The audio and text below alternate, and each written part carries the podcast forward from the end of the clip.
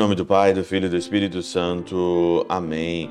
Olá, meus queridos amigos, meus queridos irmãos, nos encontramos mais uma vez aqui no nosso Teose, Viva de Coriés, o Percor Maria. Nesta segunda-feira nós estamos no tempo da Páscoa, no tempo pascal, desse dia 25 de abril de 2022. Hoje é dia de São Marcos Evangelista, nessa festa hoje aí de São Marcos. Primeiramente eu queria agradecer todas as pessoas que contribuem com o Teose. Nós estamos chegando aqui no final do mês, né? E eu vejo como que as pessoas são generosas, né? No pouco que elas podem dar, né? Chegam aqui doações, né? É, de 10 reais, chegam doações aqui de que eu fico tão feliz que a pessoa ela quer contribuir de alguma forma para manter a plataforma, porque o Teose ajuda ela de alguma forma. Né? Nós não estamos aqui para ganhar dinheiro, nós estamos aqui para ficar rico, não quero de jeito nenhum, não é esse o objetivo de jeito nenhum. É só manter aqui a qualidade, chegar aí na tua casa, chegar no teu celular, pegar uma coisa bonita, editada, o mínimo que a gente pode fazer. E eu queria agradecer mesmo de coração, muito obrigado. Todas as pessoas, eu trago vocês mesmo aí nas minhas orações e saiba que nenhum copo de água ficará sem a sua recompensa aí para aquilo que você faz aqui no Teose e também por toda a igreja do mundo, toda a igreja, todas as outras instituições que vocês ajudam, não ficará sem a sua recompensa de jeito nenhum. Por isso que hoje nessa festa aqui de São Marcos, no capítulo Evangelho de São Marcos, capítulo 16, versículo de 15 a 20, apareceu aqui é, algo e eu consegui encontrar uma resposta que ao longo da minha, da minha vida é, religiosa eu não consegui encontrar. Tinha tantas outras, mas essa resposta da Catena Aura me convenceu demais. Por quê? Porque hoje, aqui, o Senhor diz, né? Ide pelo mundo inteiro e anunciai o Evangelho, pregai a toda criatura, né? batizai em meu nome.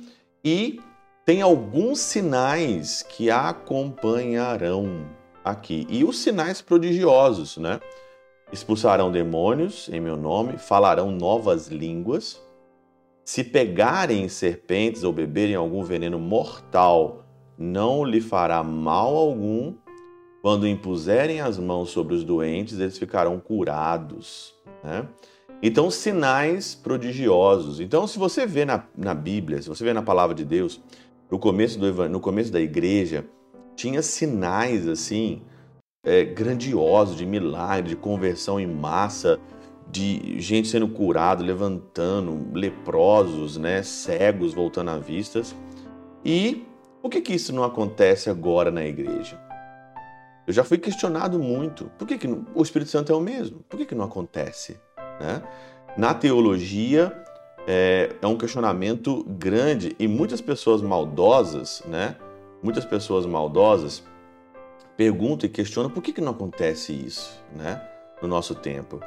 E também dá para você discernir essas igrejas de fundo de quintal, né, essas igrejas evangélicas, essas igrejas aí que fecha bar e, e abre uma igreja, que só ficam batendo nessa tecla de milagres, de sinais, de não sei o que, de não sei o que, não sei o que, isso é tudo uma farsa. Né? Isso é tudo é uma farsa, não existe isso. Olha que São Gregório Magno Olha que São Gregório Magno diz na Catena Áurea, Catena Áurea de Marcos, tá?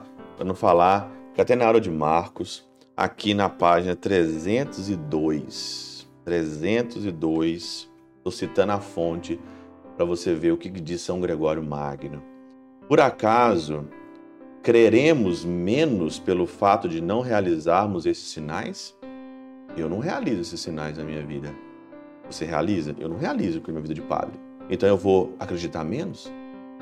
Mas eles foram necessários no início da igreja, pois para que cre é, crescesse a fé dos crentes, ela teve de ser alimentada por milagres no começo da igreja. Pois também nós, quando plantamos árvores, nelas derramamos água até o momento em que a vejamos ter crescido na terra. Mas se tivéssemos fixados raízes, deixamos de regá-las. Ela, você, a árvore que você tem na sua casa, a árvore que você tem na rua, você fica regando ela? Lógico que não, ela tem raízes, não precisa mais. Sobre esses sinais e virtudes, temos algo a considerar de modo mais sutil. Pois a Santa Igreja faz todos os dias espiritualmente, a Igreja de Deus faz todos os dias espiritualmente o que fazia então corporalmente pelos apóstolos. Pronto. Para mim já bastava essa explicação aqui, né? Ela faz espiritualmente o que os apóstolos faziam corporalmente. Com efeito, quando seus sacerdotes impõem, pela graça do exorcismo, as mãos sobre os crentes e proíbem os espíritos malignos de habitar em suas almas, que outra coisa fazem senão expulsar os demônios? Quando eu dou uma bênção, quando eu te abençoo, quando alguém que é liberado para fazer um exorcismo, não está fazendo também a mesma coisa espiritualmente? E os fiéis que abandonaram as palavras seculares e ressoam os santos mistérios, falam em novas línguas? Aquela pessoa que converteu? Aquela pessoa que só falava palavrão, só falava bobagem, só falava asneira, só tinha piada maliciosa, estava no grupo de, de amigos e agora tem uma outra linguagem. Isso não é falar novas línguas? Diz aqui São Gregório Magno. Isso também não é falar novas línguas?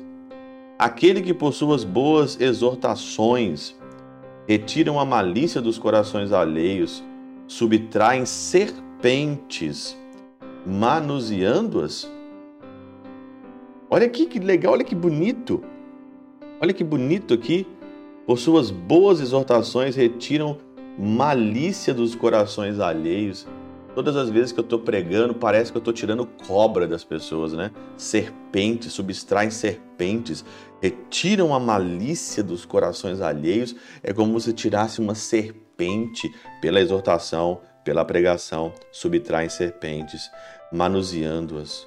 Aquele que vem, é, aquele que ouvem conselhos pertíferos mas não são levados à prática a praticar perversidades, bebem algo mortífero, mas que não lhes fazem mal. Olha que lindo, olha que bonito, bebem algo, os conselhos, né, que não são levados a praticar a, per a perversidade, como você dasse um outro, um outro antídoto, né? Por isso que as pessoas falam assim comigo assim, não, padre, suas palavras são muito duras. Minhas palavras são duras, mas não te leva a morrer. Você não morre pelas minhas palavras. Minhas palavras podem ser até mortíferas, podem ser duras, mas não te levam a morrer. Tem outras palavras duras aí, falseadas com essências, com essências gostosas que te levam à morte. Minhas palavras são diretas, são duras, mas eu quero que você viva. E quando vem seus próximos se deliberarem nas práticas das boas obras e, com o exemplo de suas próprias obras, dão forças à vida deles, impõem as mãos sobre os enfermos e eles são, eles são curados. Tais milagres são, tanto, são tão maiores quanto mais são espirituais. Hoje se faz milagres maiores espirituais quando fazia a igreja nascente. E quanto por eles não os corpos, mas as almas são reanimadas. Se faz hoje na igreja de Deus mais espiritualmente do que fazia na igreja os apóstolos corporalmente, porque eles precisavam daquilo lá. E hoje nós precisamos mais espiritualmente do que corporalmente. Eu estou convencido. Eu estou convencido. Eu não achei uma resposta melhor do que São Gregório Magno e aí, vamos acreditar menos? Eu, como padre, eu tenho que acreditar mais naquilo que eu faço e você tem que acreditar mais. E o problema nosso hoje, sabe qual é o problema nosso na igreja? Nós estamos muito utilitaristas, estamos muito visionários, queremos ver coisas, mas espiritualmente, no invisível, aonde você não pode ver, acontece todos os milagres. Mas hoje o mundo racional, o mundo utilitarista, o mundo que só quer ver as coisas, não conseguem enxergar como que a igreja reanima almas de uma forma espiritual. Meu irmão, acredita mais. Faz bem para tua vida. Pela intercessão de São Chabel de Magluf, São Padre Pio de Peltrautina e Santa Teresinha do Menino Jesus, que o Senhor Todo-Poderoso te abençoe. Pai, Filho e Espírito Santo desça sobre vós e convosco permaneça para sempre. Amém.